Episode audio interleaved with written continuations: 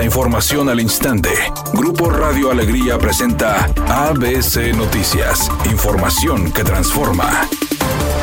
¿Qué tal? Muy buenas tardes, esta es la información. El uso irregular de bodegas subterráneas como mini departamentos cobró la vida el pasado 14 de mayo de una joven de 17 años y dejó otras 18 personas lesionadas debido a un incendio en Monterrey. A pesar de la tragedia, este tipo de inmuebles continúa ofertándose. ABC Noticias encontró al menos 10 edificios en Félix U. Gómez, Cuauhtémoc, Pino Suárez, la Alameda y la central de autobuses, que se ofrece como cuartos de renta con un costo semanal de 800 a 1500 pesos. Quienes los rentan son personas en estado de vulnerabilidad como migrantes nacionales o extranjeros o gente de escasos recursos a quienes no se les pide más que el pago. A simple vista los inmuebles parecen abandonados por las ventanas rotas, escombro y paredes con grafiti, como el ubicado en la calle Reforma 615, el cual presenta el concreto dañado, pintura desgastada y algunas zonas con el techo vencido y a punto de caer. Otro edificio ubicado en Escobedo 827 no cuenta con salidas de emergencia, ventilación o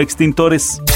La Secretaría de Salud informó que este lunes inicia la campaña nacional de vacunación contra la influenza y el coronavirus para la temporada invernal 2023-2024. Dijo que la meta es aplicar más de 54 millones de dosis, de las cuales 35 millones son contra la influenza estacional y 19 millones contra el COVID-19. La dependencia indicó que las vacunas se aplicarán en las unidades médicas del sector salud en todo el país, con lo cual se busca el riesgo de hospitalizaciones y defunciones, sobre todo en la población más vulnerable, como son adultos mayores, niños y mujeres embarazadas.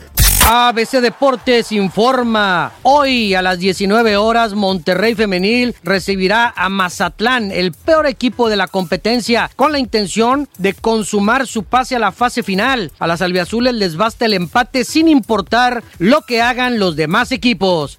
El cineasta Quentin Tarantino causó controversia en redes sociales al visitar una base militar israelí justo cuando hay un conflicto armado entre Hamas e Israel. A través de su cuenta en X, antes conocida como Twitter, la asociación Israel War Room compartió una foto donde aparece el director de Había una vez en Hollywood junto a un grupo de militares. Tarantino vive desde hace unos años en Tel Aviv, pues al casarse con la modelo israelí Daniela Pick, decidió cambiar de residencia desde hace algún tiempo. Redacción y voz Eduardo Garza Hinojosa. Tenga usted una excelente tarde.